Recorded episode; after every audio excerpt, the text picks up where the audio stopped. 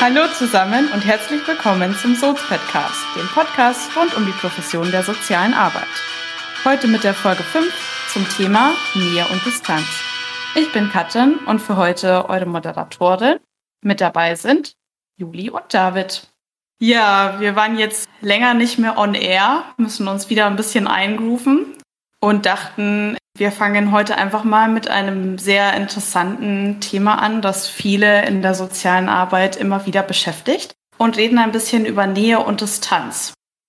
Ja, was versteht ihr darunter? Wollt ihr vielleicht einfach mal erzählen, was ist Nähe, was ist Distanz, was ist Nähe und Distanz?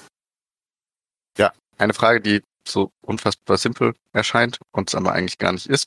Und jeder kann sich, glaube ich, irgendwie unter diesen Begriffen was vorstellen. Und man hat irgendwie gefühlt jetzt auch im Studium und auch danach irgendwie schon in Supervisionen und so irgendwie ganz viel immer wieder über dieses Thema geredet, aber es hört nie auf, aktuell zu sein, habe ich das Gefühl. Also ich persönlich nehme das so wahr, dass egal wie viel ich mich damit auseinandersetze, ich habe nie das Gefühl, okay, jetzt habe ich es für mich komplett geklärt, so, sondern das ändert sich die ganze Zeit, weil ich mich ja auch selber ändere weil sich die Arbeitsumstände ändern. Vielleicht habe ich den Job gewechselt und arbeite jetzt mit einem anderen Klientel zusammen. Also das hat einfach extrem viele Faktoren, glaube ich, die da so mit reinspielen. Also so wie ich das jetzt beschreiben würde, beschreibt Nähe und Distanz zunächst mal das Spannungsverhältnis, in dem man sich immer bewegt, dass ich auf der einen Seite im Allgemeinen in der sozialen Arbeit ja zu meinen KlientInnen eine eine Beziehung herstellen möchte, also, also eine Nähe aufbauen möchte. Ich muss in Kontakt kommen, man muss sich kennenlernen, vor allem muss ich die andere Person kennenlernen, um sie mit ihren Lebenssituationen, ihren Schwierigkeiten, ihren Bedürfnissen irgendwie besser verstehen zu können und um dann vielleicht auch besser unterstützen zu können. Dafür brauche ich Nähe. Gleichzeitig, ne, wenn ich mir das wie so eine Achse vorstelle, wo eben auf der einen Seite die Nähe ist und auf der anderen Seite die Distanz. Ne, wenn ich jemanden überhaupt nicht kenne, bin ich in der maximalen Distanz muss ich halt aufpassen, dass ich auf dieser Achse auch nicht zu weit in die Nähe rutsche, weil man bestimmte, also so wenn ich zu nah dran bin, werde ich vielleicht irgendwie mit involviert, dann werde ich vielleicht irgendwie plötzlich vielleicht auch Teil des eines Problems oder es fällt dann schwer, Entscheidungen zu treffen oder oder vielleicht auch Positionen einzunehmen, die einfach bei einer zu hohen Nähe, also einen selber auch irgendwie, das ist blöd erklärt, ähm, also man kennt das vielleicht, vielleicht zum Beispiel. Ein, ein Beispiel dazu, um das ein bisschen plastischer zu machen. Also was wäre zum Beispiel zu nah? Wie kann man das beschreiben? Und was könnte dann zum Beispiel passieren, das dann zeigen würde, dass es zu nah ist? Ich glaube, das ist halt auch super schwierig, da jetzt einfach so ein konkretes Beispiel zu nennen, weil da jeder eben halt auch mit anders umgeht und der eine empfindet halt auch eine gewisse Sache als zu nah und der andere eben nicht. Ne? Deswegen finde ich das schon auch sehr schwer. Aber ich glaube, man kann es halt vielleicht daran ja irgendwie ein bisschen festmachen, dass wenn man jetzt einen Klient oder eine Klientin betreut und man das Gefühl hat, vielleicht das rutscht halt auch in so eine Freundschaftsebene rein, dass es dann zum Beispiel für mich zu nah ist. Also ganz typisch halt auch irgendwie im betreuten Einzelwohnen oder so macht man ja viele alltägliche Dinge auch mit den Klientinnen ja, dann ist es ja so, dass halt zum Beispiel die Klientinnen viel von sich erzählen, viel von sich preisgeben, viele persönliche Dinge erzählen, Schwierigkeiten erzählen, aber halt auch schöne Sachen. Und wir als SozialarbeiterInnen nehmen ja irgendwie teil daran, aber sind halt trotzdem mit so einer gewissen Distanz eben dabei, weil ich erzähle jetzt nicht, wie ist mein Tag gewesen, wie fühle ich mich gerade, was habe ich gerade für Schwierigkeiten. Da ist so ein bisschen so dieses Ding, wo es auch drin liegt. Also jetzt wo man es vielleicht besser verstehen kann, dass es halt nicht um eine Freundschaft geht, die da entsteht, sondern es ist ja immer noch irgendwie eine Arbeitsbeziehung.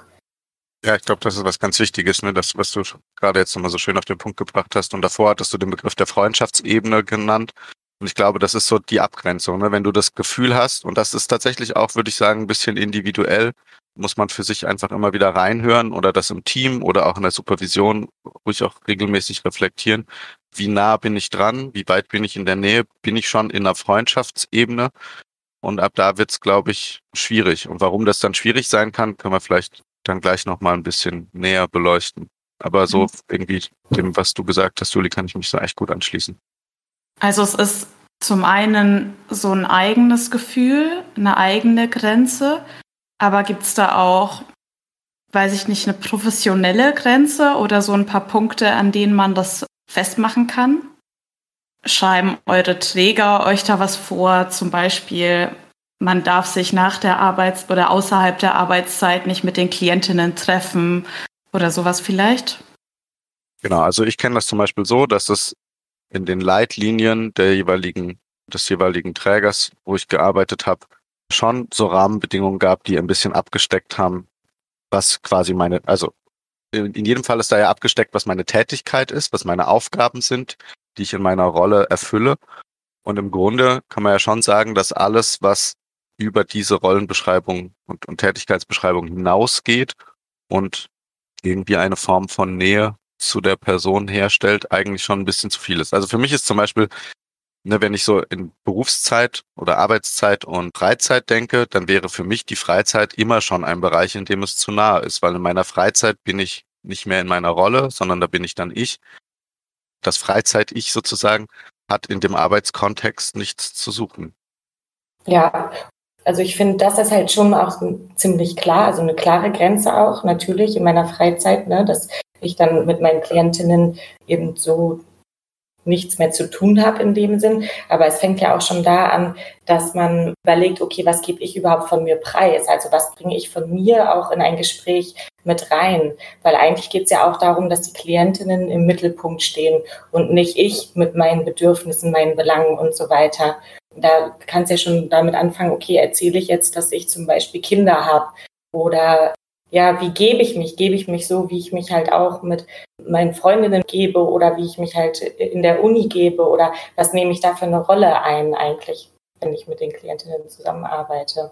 Und auch das ist, glaube ich, aber ziemlich individuell. Also ich weiß zum Beispiel bei uns auch, dass jeder, der bei uns arbeitet, damit anders umgeht. Also doch mehr individuell ist, dass man das definieren kann. Aber vielleicht können wir uns noch mal von einer anderen Richtung irgendwie der Frage nähern. Warum ist das überhaupt in der sozialen Arbeit so interessant, Nähe und Distanz? Also Juli hat schon erklärt, wir sind ja manchmal bei denen zu Hause, in gewissen Jobsettings und es geht ja auch viel um die Klientinnen. Also was sind dann noch so Gefahren? Warum ist die soziale Arbeit da auch prädestiniert dafür, dass man zu nah an den Klientinnen dran ist? Was sind da so Settings, wo, wo es zu sowas kommen kann? Ich glaube, fast mehr oder weniger alle Settings miteinander haben, ist, dass die Leute sich in vulnerablen Lebenssituationen an uns wenden. So. Und Vulnerabilität ist immer was, eine Verletzlichkeit ist immer was, wo es, wo man dann als Gegenüber auch eine Verantwortung hat, diese Verletzlichkeit anzuerkennen, zu respektieren und sorgsam damit umzugehen. Und ich würde sagen, dass das alle Settings der sozialen Arbeit irgendwie berührt und in manchen ist es natürlich viel, viel intensiver.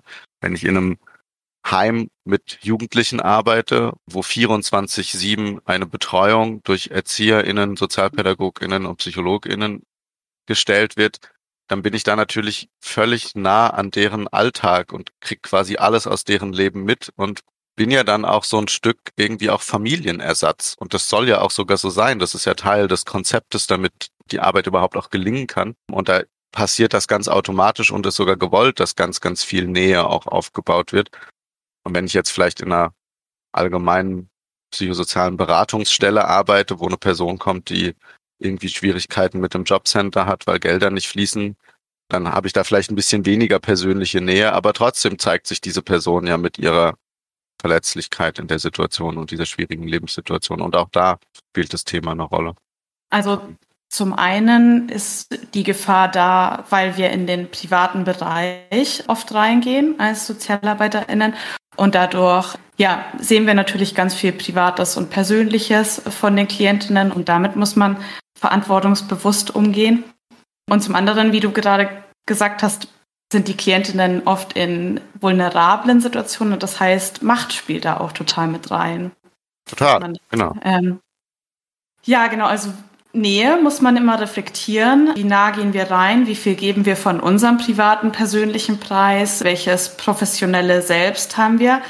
Aber geht es auch in die andere Richtung zu extrem? Also kann man auch zu distant sein und, und wie würde, oder zu distanziert? Und wie würde sich das dann zeigen?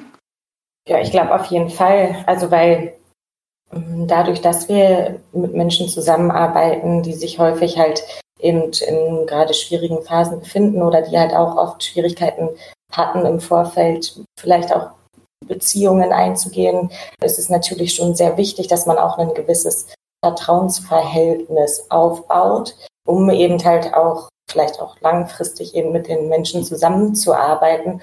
Wenn man jetzt total distanziert ist und es gar nicht schafft, irgendwie so eine Arbeitsbeziehung aufzubauen, arbeitet man ja häufig auch eher an der Oberfläche. Und ähm, natürlich kann man gemeinsam Anträge stellen oder irgendwie mit dem Jobcenter kommunizieren oder so. Aber wenn es halt eher um so tiefgehendere Prozesse geht, ist, glaube ich, sehr, sehr schwer, wenn man dann auch zu distanziert ist, da halt dann gemeinsam eben an gewissen Themen zu arbeiten. Genau, wir haben jetzt gesagt, man sollte aufpassen, dass man nicht so viel Persönliches preisgibt, aber es ist ja auch wiederum total verständlich, wenn man den Klientinnen persönliche Fragen stellt oder Dinge über die weiß, dass die vielleicht auch Dinge über uns wissen wollen. Und dann so eine Frage kommt wie, von Eltern kommt ja zum Beispiel oft, ja, haben Sie eigentlich Kinder oder sind Sie eigentlich verheiratet? Wann ist es sinnvoll, solche Fragen vielleicht auch zu beantworten, um nicht zu distanziert zu sein? Wie kann man mit solchen Fragen umgehen? Was sind da eure Vorgehensweisen? Das sind ja so ein bisschen so die Klassikerfragen, die hat mhm. bestimmt die ein oder andere schon auch mal gehört. Und ich finde tatsächlich, dass das überhaupt kein einfaches Thema ist, obwohl das vielleicht im ersten Moment so wirken könnte. Und ich finde, man kann das äußerst kontrovers diskutieren, weil ich verstehe schon, was du, was du meinst damit, Katrin. Ne? Du hast gerade gesagt, die teilen sehr viel von sich, die zeigen sich irgendwie mit ihrem Innersten, irgendwie wenden sich an einen und geben da viel von sich preis und dann ist es irgendwie nur menschlich zu verstehen, ne, dass da irgendwie so der Wunsch nach Reziprozität besteht, dass die auch ein bisschen was wiederbekommen von dem, was sie von sich preisgeben. Und in normalen, in Anführungszeichen, menschlichen zwischenmenschlichen Beziehungen mit Freundinnen, mit Familie und so, würde ich das auch total unterschreiben. Natürlich erzählt man sich da gegenseitig was. Aber es ist eben keine ganz normale zwischenmenschliche Beziehung, sondern es ist eine mit einer ganz bestimmten Perspektive, einer ganz bestimmten Überschrift. Es ist nämlich eine Arbeitsbeziehung. Es gibt immer irgendwie einen Auftrag und wir haben immer eine Form von Rolle, die wir zu erfüllen haben. Und an der Stelle, finde ich, gelten schon auch ein bisschen andere Regeln das ist ja gar nicht böse gemeint, sondern das ist halt einfach so. Meinem Arzt oder meiner Hausärztin erzähle ich auch ziemlich viel Intimes im Zweifelsfall über eine Erkrankung, die ich habe. Und trotzdem erwarte ich nicht, dass die mir jetzt im Gegenzug auch von ihren Leiden erzählt, weil das hier gar nichts zu suchen hat. Darum geht es hier gar nicht. Und ich glaube, wichtig ist ja, wenn jemand einem so eine Frage stellt, dann hat die Person ja irgendein Anliegen, was dahinter steckt. Stellt das ja im Zweifelsfall nicht nur, um die Zeit totzuschlagen, sondern weil sie weil da irgendein Interesse hintersteckt. Und selbst wenn dieses Interesse vordergründig erstmal nur zu sein scheint, naja, ich möchte halt auch ein bisschen sie kennenlernen, dann steckt da ja trotzdem was dahinter. So, warum will die mich denn kennenlernen? Warum, ne? Sie, sie ist ja zu mir gekommen im Zweifelsfall in die Beratung beispielsweise. Warum will die mich jetzt kennenlernen? Na, aber vielleicht steckt da eben was hinter. Vielleicht steckt da eine Verunsicherung hinter. Das Gefühl, okay, ich möchte, ich habe das Gefühl, bevor ich mich hier mit meinem Anliegen irgendwie so richtig zeigen und öffnen kann, brauche ich mehr, da muss mehr Nähe hergestellt werden. Ich brauche eine vertrauensvollere Beziehung. Dann kann ich quasi aus dieser Frage zwar ableiten, dass mehr Nähe benötigt wird, aber ich muss diese Nähe nicht über die Beantwortung dieser Frage aufbauen, sondern dafür stehen mir andere Mittel zur Verfügung. Und das finde ich, es ist auch gar nicht so einfach, das zu kommunizieren im Zweifelsfall, weil die Person erwartet ja irgendwie eine Antwort auf eine Frage im Zweifelsfall. Genau, aber ich finde es super wichtig, das für sich mal zu reflektieren. Um jetzt seine Frage doch noch ein bisschen zu beantworten und nicht nur mit dieser Halbantwort zu kommen.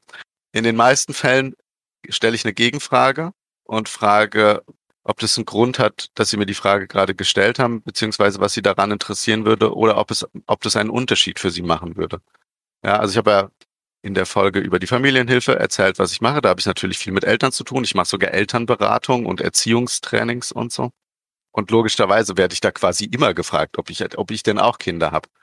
In den meisten Fällen würde ich sogar auch unterstellen, dass dieser Frage auch so ein bisschen ein skeptischer, vorwurfsvoller Unterton zugrunde liegt. So, na, haben Sie denn überhaupt Ahnung, wovon Sie reden? Sie haben doch bestimmt gar keine Kinder. Dann können Sie ja gar nicht wissen, worüber Sie reden. So, das ist tatsächlich, würde ich sagen, häufiger ein Unterton in dieser Frage. Und das wird, da begibt man sich auf ganz dünnes Eis, wenn man das anfängt zu beantworten. Genau, deswegen stelle ich dann immer erstmal die Gegenfrage, was würde das denn für Sie für einen Unterschied machen? Und guck, wie die Leute reagieren, wie die darauf antworten oder was diese Frage macht. Und tatsächlich habe ich das schon häufig gehabt, dass Leute dann erst darüber nachgedacht haben, was diese Frage denn eigentlich in diesem Kontext hier für eine Bedeutung hat und ob das überhaupt so wichtig ist. Und häufig haben dann Leute die Frage auch wieder zurückgezogen. Oder haben gesagt, hm, stimmt, eigentlich macht es gar keinen großen Unterschied. Mich hatte jetzt nur noch mal interessiert, ja, wie halt die dann konkret darauf geantwortet haben. Du hast ja jetzt gerade schon gesagt, dass manche halt die Frage irgendwie nochmal zurückgezogen haben oder gesagt haben, hm, was macht das für einen Unterschied? Aber was gab es noch so für Antworten? Manche haben mir direkt gesagt, naja, es ist ja schon ein Unterschied, ob man irgendwas aus einem Fachbuch gelernt hat oder ob man selber Kinder hat. Also äh, tatsächlich, also äh, wenn das dann als Antwort kommt, dann mache ich das tatsächlich, also dann hat sich plötzlich der Inhalt des Gesprächs und der Beratung auf die Erörterung dieser Fragen und den da den zugrunde liegenden Gefühlen und so verändert. Ne? Also ich würde das dann schon auf jeden Fall ernst nehmen und da weiter drüber sprechen. Was ich da an der Stelle nicht machen würde, wäre das dann so abzuwürgen. Das wirkt dann, finde ich, immer nicht so sonderlich souverän. Macht man ja auch irgendwie ein Fass auf und macht es einfach direkt wieder zu. Genau. Und ist ja, ja wahrscheinlich sehr unbefriedigend. Also für beide mhm. Seiten kann ich mir vorstellen. Ja. Aber das ist jetzt auch nur so, wie ich das halt mache. Es gibt andere, die ja, machen das anders. Also ja. auch bei mir in der Arbeit hatte ich KollegInnen, die haben diese Frage einfach ganz normal beantwortet, sozusagen. Und manche haben das sogar aktiv eingesetzt. So, wenn sie irgendwas erklärt haben, haben sie gesagt, ja, ich habe auch Kinder, ich weiß genau, wie das ist. Bei meiner Großen war das so und so. Und bei meinem Kleinen war das dann so und so. Und das ist, ähm, dient dann ja auch zum Beispiel wieder dafür, um halt ein bisschen mehr Nähe herzustellen. Könnte natürlich so sein. Genau, ja. Und man kann das halt einfach sehr kontrovers diskutieren, wie ich zu Anfang meines Monologs gesagt habe. Ich persönlich finde es nämlich nicht so toll, das zu machen, besonders Leuten, die, die das so handhaben wie ich. Den wird es nicht einfacher dadurch gemacht, dass es an anderer Stelle Leute gibt, die diese Frage auf diese Weise beantworten. Aber das ist halt, das gehört einfach auch ein bisschen dazu, dass man das einfach unterschiedlich handhaben kann. Aber ich glaube, ich finde es wichtig, es zumindest für sich zu reflektieren, dass diese Fragen manchmal viel mehr beinhalten, als man auf den ersten Blick sieht. Ich kenne auch einige zum Beispiel, die halt solche Fragen auch gezielt beantworten oder auch eben probieren, tatsächlich mehr von sich und dem persönlichen Ich halt preiszugeben, weil, also das Argument ist halt, wenn man jetzt probiert, da sehr distanziert zu sein, dass man dann halt mehr Projektionsfläche bietet für alle möglichen anderen Gefühle und Wünsche und Vorstellungen vielleicht. Und dass das dann halt auch so eine Gefahr mit sich bilden kann, dass halt andere erlebte Beziehungsmuster oder Strukturen oder Wünsche eben halt auf die Sozialarbeiterin projiziert werden. Dass wenn man halt ein bisschen von sich preisgibt, dass halt dann diese Projektionsfläche nicht so groß ist, weil man ist halt dann halt ja auch irgendwie ein Mensch oder eine Person, die mehr Gesicht hat oder die man sich mehr vorstellen kann, wie das Leben halt vielleicht von der Person aussieht und man halt dann eben das nicht so sehr in seine Wünsche und Bedürfnisse mit einbaut. Ich weiß nicht, ob das jetzt verständlich war. Ja, aber ich fragte ja. mich, ob das nicht, aber ist das nicht was Gutes? Ist das nicht hilfreich, wenn du eine große Projektionsfläche bietest, auf der die Person sich reflektieren und Wünsche und Bedürfnisse irgendwie da auch äh, angucken kann? Und ist es dann nicht gerade mhm. hinderlich, wenn du als eigene Person mit, mit deinem eigenen Leben in der Beratung oder in der Arbeit so auftauchst? Mhm. Stelle ich jetzt einfach mal so in die Ja, ich habe tatsächlich genau. Also ich habe das jetzt ja auch Meinung. nur mal wiedergegeben, ne, was ich so mitbekommen habe. Und ja, das mag schon sein. Und dann kommt es aber, glaube ich, halt drauf an, auch in welchem Setting man arbeitet. Ne? Weil wenn man jetzt halt irgendwie mehr in einem Therapiebereich arbeitet oder so, klar, also oder in der Therapie wird damit ja auch gerade gezielt gearbeitet. Aber wenn du halt gar nicht selbst so viel über solche Themen Bescheid weißt oder vielleicht halt dann auch in einem BEW arbeitest oder weiß ich nicht, irgendwo anders, dass das, glaube ich, auch ganz schön viele Gefahren mit sich birgen kann, wenn man keinen professionellen Umgang dann damit hat oder nicht genau weiß, wie man jetzt dann mit dieser Situation umgeht. Wenn man alle Fragen, die einem so gestellt werden, gar nicht beantwortet und gar nichts von sich preisgibt, ob das dann nicht auch dazu führen kann, dass diese, dieses Machtverhältnis sich noch ein bisschen mehr festigt dann würde ich mir als Klientin vielleicht denken, ja, okay, sie oder er weiß jetzt alles über mich, aber ich weiß ja gar nichts über sie. Ist das vielleicht auch ein Problem oder wie, wie kann man damit umgehen? Warum ist, sollte das für die Klientin ein Problem sein, aus deinem Beispiel heraus jetzt? Was fühlt die, diese Klientin in dem Fall? Naja, dass die Beziehung einfach total, ne, total hierarchisch und unbalanciert ist. Also vielleicht habe ja. ich dann habe ich dann Angst, noch mehr über mich zu sagen, weil wenn ich gar nichts über die Person weiß, weiß ich ja nicht, wie das gewertet wird, was ich sage, wie denkt die Person über mich. Also es ist ja ah, schon. Ah, es hat also gar keine Nähe stattgefunden.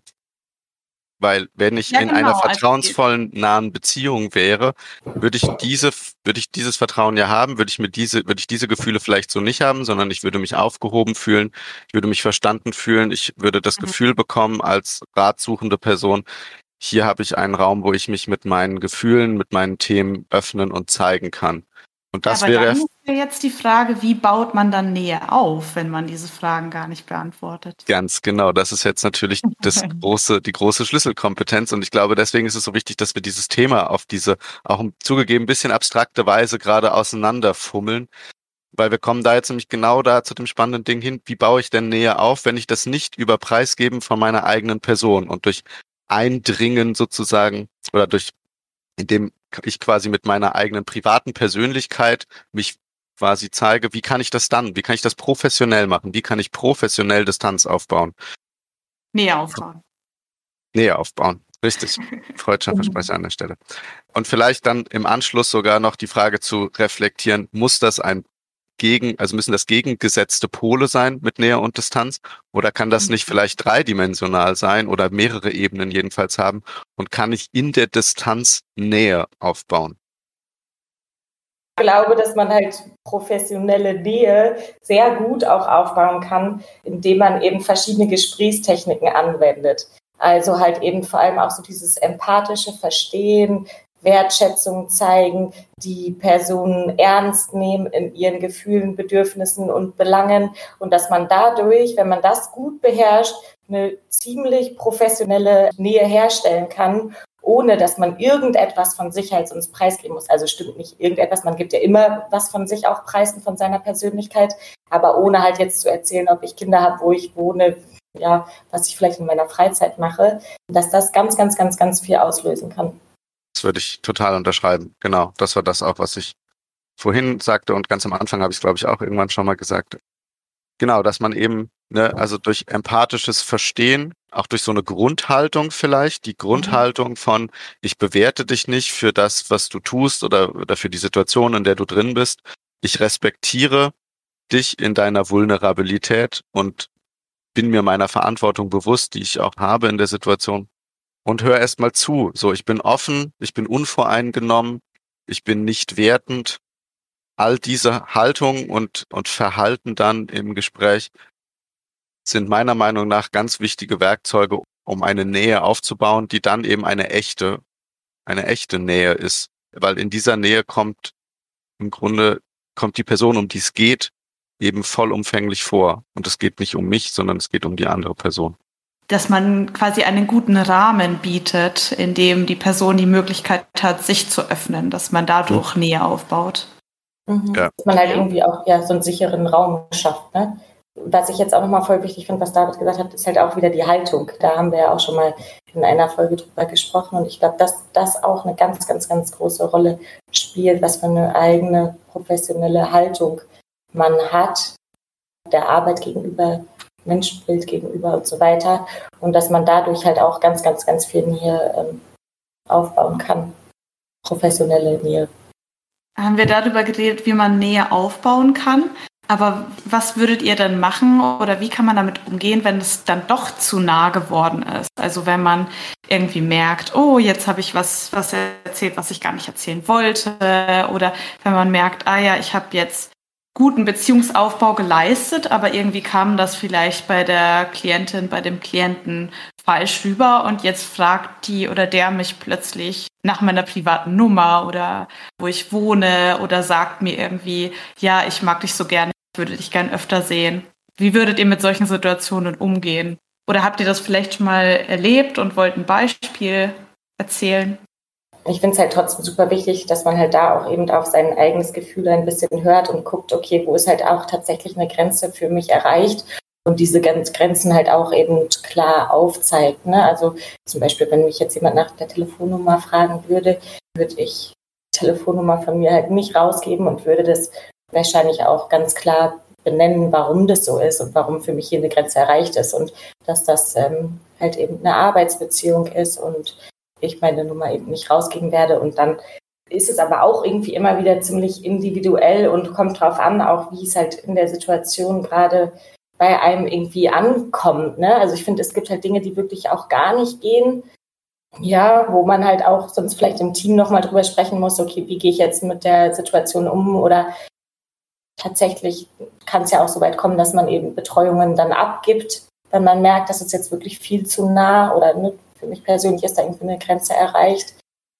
Ja, ich würde mich dem anschließen. Du hast jetzt schon einen sehr wichtigen Punkt genannt, nämlich das mit dem klar benennen, ne, die Grenzen ganz klar ja. benennen. Und, und an der Stelle kann man, weil man wird ja häufig, wird man in so einer Situation ja ziemlich damit überrumpelt. So habe ich das jedenfalls in den Situationen erlebt, wo mir das mal passiert ist, dass ich überhaupt nicht damit gerechnet habe, dass sowas jetzt gerade kommen würde. Und dann muss man ja aber irgendwie sehr akut in dieser Situation plötzlich handeln oder irgendwas sagen und fühlt sich dann vielleicht sehr unvorbereitet.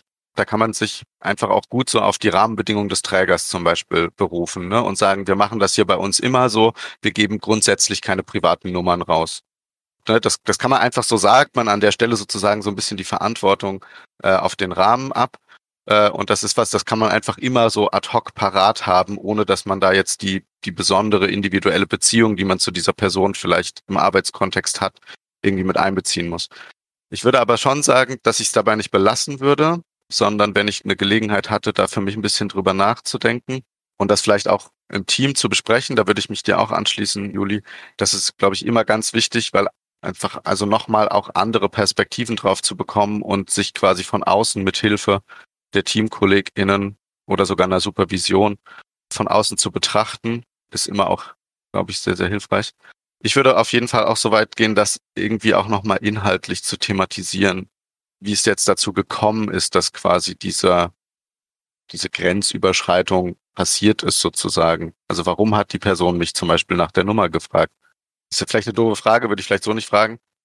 Aber schon die Frage, oder das Thema so ein bisschen erörtern, was liegt dem zugrunde? Weil Menschen handeln nie ohne Grund und auch die Person wird in der Situation irgendeinen Grund gehabt haben für ihr Handeln.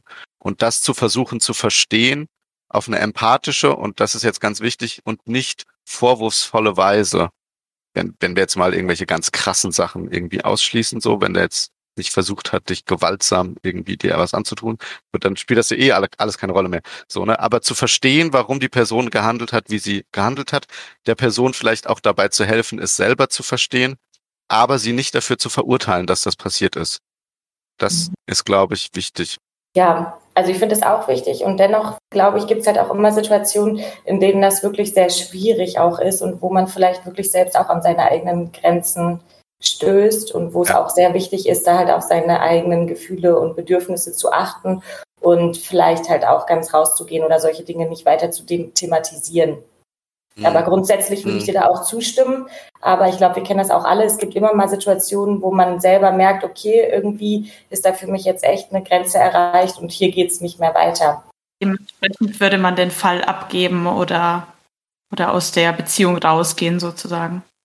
Ich würde auch wirklich sagen, dass es an der Stelle, das ist, kann man einfach jetzt nicht so pauschal immer sagen, nee. weil es wirklich davon abhängt, was ist denn eigentlich genau vorgefallen. Das ist halt ein Unterschied, ob dich jemand einfach nur mal so nach der Nummer fragt oder fragt, wie sieht, wollen wir vielleicht mal ein Bier trinken gehen oder so oder einen Kaffee. Das ist halt was anderes, als wenn dir äh, jemand irgendwie im Gespräch deine Hände ergreift und dir sagt, dass er unsterblich in dich verliebt ist. So an der Stelle sind dann, ne, das ist eine ganz andere Art von Grenzüberschreitung oder jemand, weiß ich nicht, versucht dich zu küssen oder irgendwas. Ja. Ne, das ist, da bist du auf, einem, auf, einer völlig anderen Frage, Ebene, wo du ganz anders damit umgehst. Und natürlich ist dann auch die Frage, wie oft das passiert. Ne? Also wenn das einmal passiert, dann, dann kann man damit umgehen und das erklären mhm. und das zum Thema machen, so wie ihr das schon beschrieben habt. Aber wenn dann kein Verständnis dafür da ist und das dann öfter passiert, dann kann es eben auch dazu führen, dass, dass ich mich selbst einfach damit total unwohl fühle und dass ich merke, da geht jetzt nichts irgendwie voran in dem eigentlichen Prozess, den wir bearbeiten wollen, sondern mhm. der Klient oder die Klientin ist jetzt nur noch auf mich als Person fokussiert. Und dann denke ich, kann es auch manchmal sinnvoll sein, den Fall abzugeben, um den Prozess wieder voranzubringen. Ja, aber grundsätzlich bin ich halt auch Davids Meinung, dass man das äh, schon probieren sollte zu thematisieren, mhm. weil man, äh, glaube ich, auch wenn man solche Sachen thematisiert, doch auch einiges auflösen kann. Bestimmt. Und halt ja. auch diese Gefühle auflösen kann und auch eben nochmal an ganz andere Gefühle, Bedürfnisse oder was auch mhm. immer irgendwie rankommt. Ne? Aber auch hier immer wieder die Frage oder auch, ja, finde ich es halt manchmal schwierig, okay, inwieweit kennt man sich jetzt auch wirklich damit aus und inwieweit geht man dann halt auch wirklich ganz tief da rein, weil man halt auch, ja, weil das halt auch Gefahren irgendwie mit sich bringt, wenn man da nicht gut drauf vorbereitet ist. Also wisst ihr, was ich meine? Mhm. Wenn man halt so tief auch in die Gefühle von anderen mit einsteigt oder äh, Sachen anspricht, thematisiert, muss man schon auch sich im Vorfeld gut damit beschäftigt haben und damit auskennen, finde ich. Also man muss es auf jeden Fall halten können, würde ich sagen, was dann ja. dabei hochkommen kann. Aber am Ende steht es ja natürlich der, der anderen Person auch immer ein Stück frei, darauf einzugehen oder nicht. Also ich würde es auch nicht erzwingen, nee. ich. Oder je nachdem, was eben passiert ist, aber gehen wir jetzt mal davon aus, es ist eher ein nicht so dramatischer Fall gewesen. Und wenn die Person dann merkt, ne, weil das ja vielleicht zum Beispiel sehr viel Scham auslösen kann, weil die Person hat ja gemerkt, dass sie da offensichtlich eine Grenze übertreten hat, das könnte alle möglichen Ängste auslösen vielleicht. Kann eine große Scham da sein, ne, sich in einem sozialen Setting jetzt irgendwie unerwünscht verhalten zu haben. Das löst bei uns Menschen immer Scham aus als sozialen Wesen kann dann auch sein, dass die Person vielleicht einfach gar nicht in der Lage ist, darüber zu sprechen oder noch nicht in der Lage ist, darüber zu sprechen. Und es dann auch ruhen zu lassen, vielleicht kann ja auch eine valide Entscheidung sein. Aber genau, dafür braucht man dann ein Gespür. Das muss man gelernt haben, da muss man ausgebildet sein. Wir kommen hier gerade zurück auf unsere allererste Folge. Warum muss man soziale Arbeit eigentlich studieren? Weil das eben gar nicht so simple Sachen sind. So diese Konstellationen sind eben viel komplexer und tiefgehender, als das alles auf den allerersten Blick immer so aussieht. Und dann ja auch meistens spontan und überfordernd in der Situation, mhm. weil man eben, wie du gesagt hast, oft dann auch nicht damit rechnet, ne? Ja. Ähm, Vielleicht an der Stelle nochmal ganz kurz. Noch, ja? Es ist in Ordnung, Sag. wenn man von sowas überfordert wird. Als Profi. Auch als total toll ausgebildeter, studierter Profi ist es völlig mhm. in Ordnung, in Situationen überfordert zu sein. Die einzige Verantwortung, die ich dann immer sehe, und ne, da spielt die Haltung wieder mit rein, dass, dass ich dann einfach auch sage, okay, das und das und das geht gerade so nicht und wir werden darüber reden, das wird, ne, da, da müssen wir einen Umgang mit finden, aber ich muss das alles nicht jetzt machen können. So, ich mhm. kann mir das rausnehmen, das auch zu vertagen und zu sagen, da muss ich mich erstmal mit meinem Team besprechen und so weiter. Das ich denke, das ist auch ein ganz wichtiger Punkt, dass man die Überforderung annimmt und einsieht, okay, ich bin da jetzt überfordert und sich nicht dafür schämen muss, dass sich da jetzt ein Klient in einen verliebt hat beispielsweise oder eben zu nahe gekommen ist, weil wenn man sich eingesteht, dass es okay ist, davon überfordert zu sein und diese Situation insgesamt nicht nur als äh, Schamsituation ansieht, erst dann, denke ich, traut man sich auch mit Kolleginnen oder Supervisorinnen darüber zu reden, was, denke ich, in dem Thema total entscheidend ist. Mhm. Also nicht, man sollte das, denke ich, nicht für sich behalten, sondern da mit anderen darüber reden, um das zu reflektieren, zu analysieren, wie es dazu gekommen ist, wie man jetzt damit umgehen kann, um die weiteren Schritte zu finden, weil das einfach für alle überfordernd sein kann. Nicht muss, wenn man es vielleicht schon tausendmal erlebt hat oder auch vorhergesehen hat, aber es kann für alle überfordernd sein. Auch wenn man sehr gut ausgebildet und sehr professionell ist und alle Schritte gut befolgt hat, sag ich mal. Ich würde sogar so weit gehen zu sagen, also A passiert das viel öfter, als man glaubt. Mhm. Und vielleicht auch ein bisschen öfter, als man in der frühen Ausbildung darauf vorbereitet wird, ehrlich gesagt. Also ich glaube, im Bachelor war das schon mal Thema, aber ich glaube, das Ausmaß nicht so richtig oder gut vorbereitet habe ich mich nach dem Bachelor, glaube ich, nicht darauf gefühlt. Das habe ich mir schon erst so im Arbeits, in der Arbeitspraxis so erarbeitet. Man könnte ja auch sagen, es ist ja eigentlich gar nicht so verwunderlich, dass das passiert. Ne, wir haben jetzt so viel darüber gesprochen, in welchen Situationen sich die Menschen an uns wenden, Hilfe suchend, um Unterstützung bittend sind in hochvulnerablen Situationen, haben vielleicht fürchterlichste Beziehungserfahrungen in ihrer Vergangenheit gemacht von instabilen Beziehungen, Beziehungsabbrüchen, Leute, die nicht zuverlässig für sie da waren.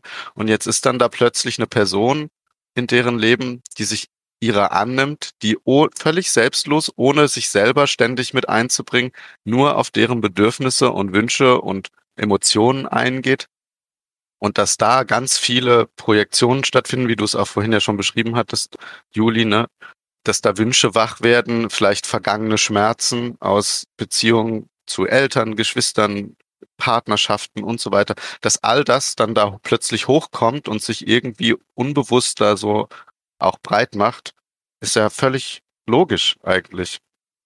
Das sind ja auch irgendwie Bedürfnisse einfach, ne, die halt eben auch in einer menschlichen Beziehung entstehen. Mhm. Und ich finde das auch nicht verwunderlich, dass ähm, das passiert. Ja, ja, die Frage ist halt echt einfach, wie man damit umgeht und äh, wie man das dann äh, thematisiert, ne? Und Lösungen für beide Seiten findet. Oder einen guten Lösungen gibt es wahrscheinlich halt nicht, aber einen guten Umgang. Auch möglich oder äh, nicht ganz verwunderlich wäre ja die andere Richtung, dass man als Sozialarbeiterin sich einem Klienten, einer Klientin sehr nahe fühlt, freundschaftliche oder romantische Gefühle entwickelt. Wie kann man damit umgehen? Habt ihr dazu auch Ideen? Ja, das wird jetzt nämlich noch viel, viel schwieriger, weil wir gerade eben haben wir schon über ein tabuisiertes Feld in der sozialen Arbeit gesprochen. Und jetzt nehmen wir uns wahrscheinlich einem der am meisten tabuisiertesten überhaupt. Denke ich auch. Das ist der Superlativ von tabuisiert. ähm, weil an der Stelle kommen wir ganz, ganz, ganz massiv zurück auf das Thema, was du vorhin schon mal angesprochen hattest, Katrin, am Anfang, nämlich die Macht. Mhm. Weil wir sind in unglaublichen Machtpositionen im Vergleich oder im Gegensatz zu den Menschen, die sich Hilfe suchen an uns wenden. Das sind strukturelle Machtpositionen und das sind aber auch persönliche Macht, also aufgrund der Vulnerabilität einfach, die wir schon genannt hatten. Da sind wir nicht die einzige Berufsgruppe, wo das so ist. Das ist in anderen beruflichen Verhältnissen auch so. Aber ich finde, die soziale Arbeit ist da schon ziemlich weit oben, so mit Pflegekräften, Ärzten und Erzieherinnen. Erzieherinnen und so weiter, genau. Da haben wir einfach eine ganz krasse Verantwortung. Es, ich würde gar nicht so sehr sagen, es nicht dazu kommen zu lassen, weil das sucht sich ja eigentlich niemand aus. Mhm. Aber es zu reflektieren, es frühzeitig zu reflektieren und dann tatsächlich auch den Mut und das Rückgrat zu haben, das also vor allem gegenüber Teamkolleginnen in der Supervision irgendwie aufzumachen und dann eine Lösung dafür zu finden und wahrscheinlich ein, heißt das eine Fallübergabe. Ja, also ich habe das auch schon mehrfach mitgekriegt oder erlebt. Ich habe bislang halt immer nur mitbekommen, dass wenn das nicht thematisiert wurde, dass das ein Kündigungsgrund ist, dass die Menschen gekündigt wurden oder dass halt, wenn das passiert ist im Vorfeld, dass halt die SozialarbeiterInnen selbstständig dann gekündigt haben. Schon, wenn es quasi zum Äußersten gekommen ist, also wenn man dann wirklich eine Beziehung angefangen hat, oder? Ja. Schon. Ja, dann, okay, ja. dann. Genau, genau, wenn man das merkt, erstmal, okay, und solche Gefühle dann auftauchen, natürlich, das. Äh, ja. Das wäre dann eine dieser, dieser, Rahmenbedingungen vom Träger, die wir vorher besprochen ja. haben, ne? dass man halt in seiner Freizeit nicht eine romantische Beziehung mit einem Klienten, mit einer Klientin eingeht. Genau. Nicht in der Arbeitszeit. Ja. ja, oder in der Arbeitszeit nicht, genau. Ja. Das habe ich falsch gesagt. Ja, guter Punkt. genau, aber, aber erstmal gehen wir mal davon aus, dass es, also wenn es dann, dann soweit kommt, dann ist es auf jeden Fall problematisch, das ist klar. Aber erstmal jetzt, ich als Sozialarbeiterin kann ja sein, dass ich einen Klienten habe, die ich einfach total oder eine Klientin, die ich einfach super sympathisch finde und irgendwie einfach Gefühle entwickle und das so langsam in mir wahrnehme. Und da ist, finde ich, auch eben total wichtig, was wir jetzt schon in der andere Richtung gesagt haben, dass man auch sagt, das kann passieren, das passiert auch öfter und dass man das nicht verschweigen muss, sondern das äh, zum Thema macht und man muss da eben nicht alleine durch, sondern man kann das mit Kolleginnen in der Fallbesprechung oder in der Supervision ansprechen. Und dann eben gegebenenfalls muss man den Fall auch abgeben. Muss man den eigentlich immer abgeben oder kann man auch mit diesen Gefühlen irgendwie reflektiert umgehen? Ich würde sagen, dass man auch mit diesen Gefühlen reflektiert umgehen kann bis zu einem gewissen Maß. Und an der Stelle ist jetzt was ganz wichtig, was was ich vorhin in dem anderen Kontext anders gesagt habe. In dem Kontext ist es nämlich, glaube ich, dann wichtig, das nicht offen zu machen, weil da hat der Klient, die Klientin überhaupt keinen Anteil dran und es ist unser professioneller Anspruch oder muss es sein, das auch nicht zu deren Thema zu machen. die dürfen, ne, ich darf denen das nicht äh, zuschieben, dass die sich damit auseinandersetzen müssen, sondern das ist mein eigenes Ding, was ich als Professioneller im Rahmen meiner professionellen Arbeitsstelle hier zu klären habe. Und das, das glaube ich wichtig. Ich könnte mir schon vorstellen, dass man da durcharbeiten kann, aber das ist jetzt wieder, hängt jetzt davon ab, was sind das für Gefühle. Ich würde es mir auf jeden Fall schwierig vorstellen, da halt eine professionelle Betreuung weiterzuführen.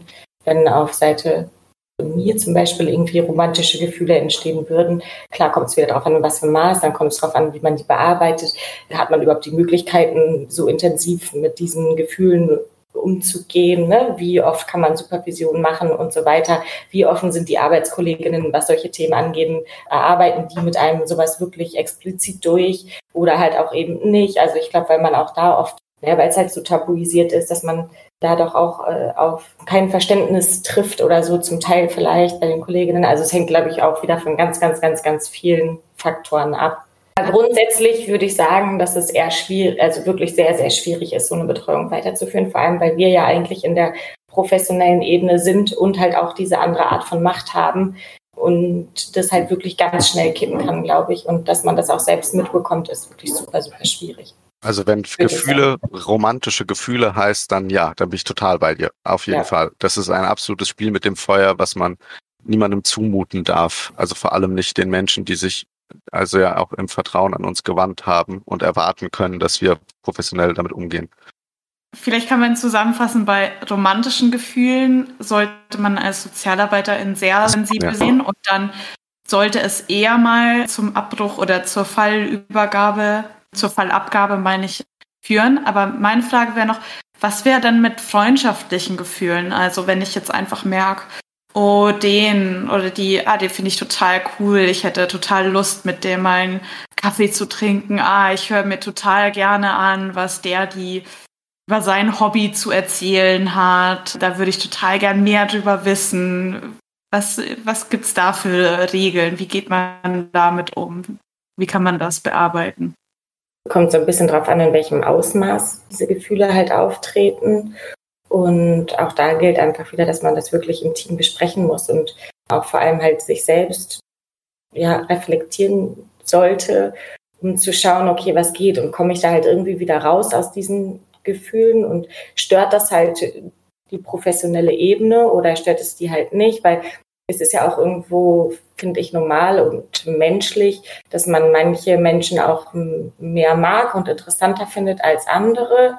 Ähm, aber ja, genau, halt da diese Grenze auch zu finden, ist, glaube ich, super, super schwer denke auch an. Man muss sich einfach selber immer wieder ganz genau im Auge behalten und muss da ehrlich zu sich ja. selber sein. Ich würde jetzt auch sagen, man muss jetzt auch nicht immer sofort bei allem irgendwie im Team Alarm schlagen, weil gerade wie du sagst, Katrin, ne, das ist halt schon auch ultra tabuisiert. Oder du sagtest es vorhin auch, Julien, es kann auch sein, dass man da einfach auf Unverständnis stößt, da vielleicht am Ende auch doch nicht den Support bekommt, den man eigentlich haben möchte, sondern dann vielleicht da mhm. irgendwie vielleicht am Ende was lostritt, was dann am Ende eigentlich gar nicht so dramatisch ist und man hätte es vorher gar nicht so so groß machen müssen. Aber sich selber immer wieder ehrlich auch mal anzuschauen und zu reflektieren, ist, glaube ich, schon wichtig. Ich denke auch, also Sympathien, das ist einfach normal und menschlich, dass man bestimmte Leute irgendwie ein bisschen sympathischer findet als andere. Es darf halt meine meinen professionellen Umgang mit den Leuten irgendwie nicht beeinflussen. Kann ja auch in die andere Richtung gehen. Also ich habe auch schon Leute gehabt, die fand ich total ätzend. Aber mhm. So, ne, dann dachten wir, was, mit so einem Typen würde ich normalerweise nichts zu tun haben wollen. So, aber darum geht's jetzt hier nicht. Deswegen bin ich nicht hier und der ist auch nicht hier, um, um Freundschaften zu schließen. Und dann muss ich das eben an der Stelle beiseite stellen. So. Eine Sache, die ich aber noch sagen wollte, nämlich mit dem Freundschaftlichen, Katrin, hast du schon was Wichtiges angesprochen, weil da kommen wir nochmal mehr auf dieses Nähe-Thema auch, was vielleicht besser zum Anfang gepasst hätte, aber ich würde es hier gerne nochmal aufgreifen, warum es auch schwierig ist, wenn man in so eine große Nähe zu jemandem rutscht und da eben so eine Art Freundschaft entsteht. Man könnte ja dann die Frage stellen, warum ist es denn schlecht? Freunde helfen sich doch immer untereinander. Ne, jetzt sind wir irgendwie in einer helfenden Beziehung, in einem helfenden Beruf und dann könnte man ja auch irgendwie erstmal logischerweise könnte man annehmen, die Unterstellung machen, ist doch super, wenn ich mit den Leuten richtig eng befreundet bin, ne, dann vertrauen die mir, dann erzählen die mir alles, dann kann ich die op denen optimal helfen, weil ich alles über die weiß. Und zusammen schafft man das dann schon. Und ich habe aber ganz oft die Erfahrung gemacht, dass das Gegenteil passiert.